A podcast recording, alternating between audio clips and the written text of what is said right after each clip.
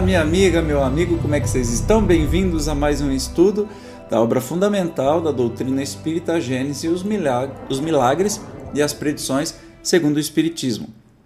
Nós hoje vamos encerrar o capítulo é, 14, que fala sobre, sobre os fluidos. Especificamente, hoje vamos falar sobre obsessões e possessões. E já adianto aí, se você se interessou pelo assunto, recomendo você estudar aqui mesmo no canal tem uma playlist do livro dos médiums, tá? Que vem detalhadamente sobre tudo isso. Então, sem demora, vamos para o texto de hoje sobre obsessões e possessões. Pululam em torno da terra os maus espíritos, em consequência da inferioridade moral de seus habitantes. A ação malfazeja desses espíritos é parte integrante dos flagelos com que a humanidade se vê abraços neste mundo. A obsessão, que é um dos efeitos de semelhante ação, como as enfermidades e todas as atribulações da vida, deve, pois, ser considerada como provação ou expiação e aceita com esse caráter. Chama-se obsessão a ação persistente que um espírito mal exerce sobre um indivíduo, apresenta caracteres muito diferentes, que vão desde a simples influência moral, sem perceptíveis sinais exteriores, até a perturbação completa do organismo e das faculdades mentais ela oblitera todas as faculdades mediúnicas. Na mediunidade audiente psicográfica, traduz-se pela obstinação de um espírito em querer manifestar-se, com exclusão de qualquer outro. Então, é, vamos falar assim, está falando muito en passant, né, sobre obsessão, possessão. Então, obsessão é um nível antes da possessão, mas tem fascinação, tem outras características também, né, que, que são comumente acontecem, porque nós estamos envolvidos aí no planeta de provas e expiações com espíritos em todo lugar, mas você vai falar assim: "Ah, ele falou do socorro, pelo amor de Deus". Então quer dizer que qualquer espírito pode me pegar e eu vou ser obsidiado? Não. O que acontece é que a obsessão, possessão, fascinação e todas as formas de dessa interligação mais íntima com espíritos menos felizes se dá pela via de mão dupla, ou seja, precisa ter a sua afinidade, você precisa estar vibrando nestes mesmos valores, né? Você precisa ter o pensamento parecido com esses espíritos e aí se dá um processo, às vezes a obsessão é, é, é, é, dada de, de vivo para vivo, por exemplo. Né? A gente vê muitos exemplos aí. Eles chamam, hoje tem um nome chique que chama stalker, né? que é uma espécie de obsessão de vivo para vivo. Mas é comum né? você ter obsessores e tudo mais, aí parece que o obsessor é o vilão e a pessoa encarnada é sempre a vítima. Oi, não é bem assim. Cuidado, esse dualismo de bom e mal, a gente precisa parar com isso, porque muitas vezes o obsessor de uma pessoa pode ter sido a sua vítima, que não conseguiu perdoar na vida passada, né? Pode ter sido assassinado por essa pessoa. Então, o que é a vítima mesmo? É um caso complicado, mas, de novo, é, você pode estudar com mais é, tranquilidade aí no livro dos médios. Nós vamos continuar na leitura de agora. Assim como as enfermidades resultam das imperfeições físicas que tornam o corpo acessível às perniciosas influências exteriores, a obsessão decorre sempre de uma imperfeição moral, que dá ascendência a um espírito mau. Há uma causa física, opõe-se uma força física. Há uma causa moral, preciso é se contrapõe a uma força moral. Para preservá-lo das enfermidades, fortifica-se o corpo. Para garanti-la contra a obsessão, tem-se que fortalecer a alma, donde, para o obsidiado, a necessidade de trabalhar por se melhorar a si próprio, o que as mais das vezes basta para livrá-lo do obsessor, sem o socorro de terceiros. Necessário se torna este socorro, quando a obsessão degenera em subjugação e em possessão, porque nesse caso o paciente não raro perde a vontade e o livre-arbítrio. Quase sempre a obsessão exprime vingança tomada por um espírito e cuja origem frequentemente se encontra nas relações que o obsidiado manteve com o obsessor. Em precedente existência, nos casos de obsessão grave, o obsidiado fica como que envolto e impregnado de um fluido pernicioso, que neutraliza a ação dos fluidos salutares e os repele.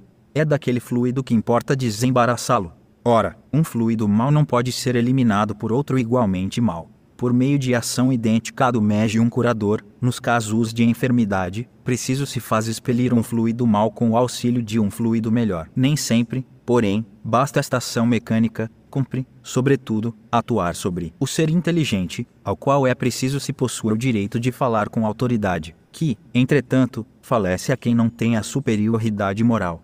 Quanto maior esta for, tanto maior também será aquela. Mas ainda não é tudo. Para assegurar a libertação da vítima, indispensável se torna que o espírito perverso seja levado a renunciar aos seus maus desígnios, que se faça que o arrependimento desponte nele, assim como o desejo do bem por meio de instruções habilmente ministradas em evocações particularmente feitas com o objetivo de dar-lhe educação moral pode-se então ter a grata satisfação de libertar um encarnado e de converter um espírito imperfeito. Olha quanta coisa, né? Para se dar obsessão, subjugação, enfim, todos esses nomes aí que denotam a intensidade do processo. Primeiro, não há inocentes, né? Não tem vítimas. A vítima de hoje pode ser o algoz de ontem. Ah, se você não quer ser obsidiado, que pode gerar até uma doença, alguma coisa assim, vigie os seus pensamentos. Jesus não era bobo nem nada, falar vigiar e orar, né? Não orar primeiro, vigiar. E preste atenção no que você pensa, no que se deseja e o que, que você está atraindo com isso tudo, né? Porque os nossos pensamentos são transparentes para os espíritos. Aproveita aí o, a, a, encarnação para você esconder os seus reais sentimentos, porque no mundo espiritual não tem jeito de fazer isso. Você só esconde também dos encarnados, né? Então você tem aí o processo de obsessão e aí se torna num ponto tão intenso que precisa da ajuda de médiums, de outras pessoas para poder desfazer essa ligação. Mas faz parte desse processo a educação, a conversa com o espírito obsessor para ver eh, para ele enxergar que ele não está fazendo bem nem para ele nem para a pessoa que está sendo obsidiada e também para que esta pessoa mude o pensamento, mude de vida e consiga dar um novo rumo aí. Quando tudo isso der certo, funcionar e o médium e a pessoa que tiver à frente desse trabalho tem que ter autoridade moral, porque senão não vai nem ser ouvido, isso é evidente, né? A gente vive isso todos os dias aqui, sabe que isso acontece. Alguém que vai falar de um assunto tem que saber sobre o assunto. Então, no caso de obsessão, tem que saber ter autoridade moral para falar amorosamente. Não é que nesses filmes que a gente vê aí de, de, de exorcismo, não sei o quê, que, que o padre age com uma violência absurda e, e vira. Ah, isso aí é tudo fantasia, tá? Se você agir com mais violência, o espírito vai ficar mais violento ainda ou vai rir da sua cara. Não é este tipo de autoridade, não é com formulazinha, com água, com água benta, dar uma biblada na cabeça.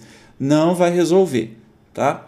É com amor. E isso é com autoridade moral que se dá, tá? Então é um processo mais complexo do que se pinta, mas vale muito a pena ser estudado. O trabalho se torna mais fácil quando o obsidiado compreendendo a sua situação, para ele concorre com a vontade e a prece. Outro tanto não sucede quando, seduzido pelo espírito que o domina, se ilude com relação às qualidades deste último e se compraz um erro.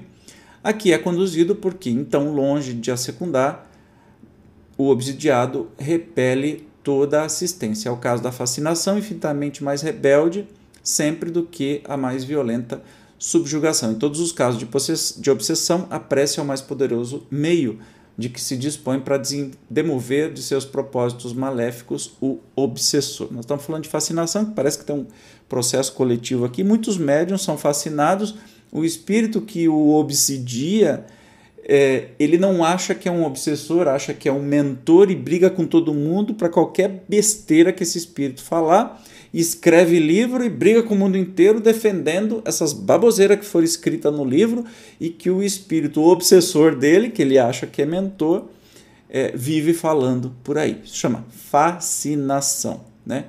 É muito perigoso e a gente vê que tem muito médium famoso aí, fascinado, fazendo muita besteira, talvez estragando um passado maravilhoso que teve.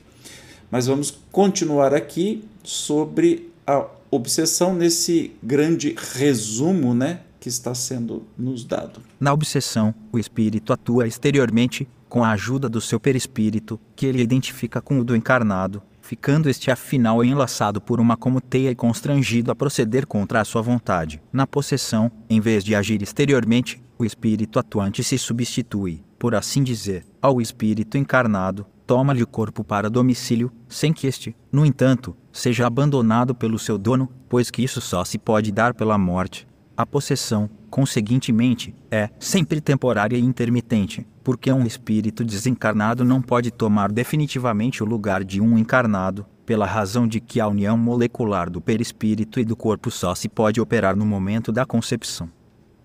De posse momentânea do corpo do encarnado, o espírito se serve dele como se seu próprio fora, fala pela sua boca, vê pelos seus olhos, opera com seus braços, conforme o faria se estivesse vivo. Não é como na mediunidade falante, em que o espírito encarnado fala transmitindo o pensamento de um desencarnado, no caso da possessão é mesmo o último que fala e obra, quem o haja conhecido em vida, reconhece-lhe a linguagem, a voz, os gestos e até a expressão da fisionomia.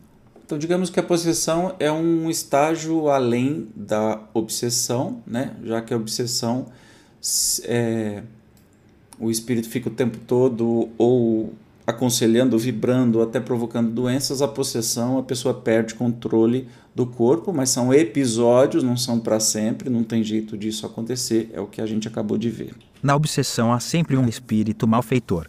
Na possessão pode tratar-se de um espírito bom que queira falar e que, para causar maior impressão nos ouvintes, toma do corpo de um encarnado, que voluntariamente lhe o empresta, como emprestaria seu fato a outro encarnado isso se verifica sem qualquer perturbação ou incômodo durante o tempo em que o espírito encarnado se acha em liberdade, como no estado de emancipação, conservando-se este último ao lado do seu substituto para ouvir-lo. Quando é mau espírito possessor, as coisas se passam de outro modo. Ele não toma moderadamente o corpo do encarnado, arrebata-o, se este não possui bastante força moral para lhe resistir.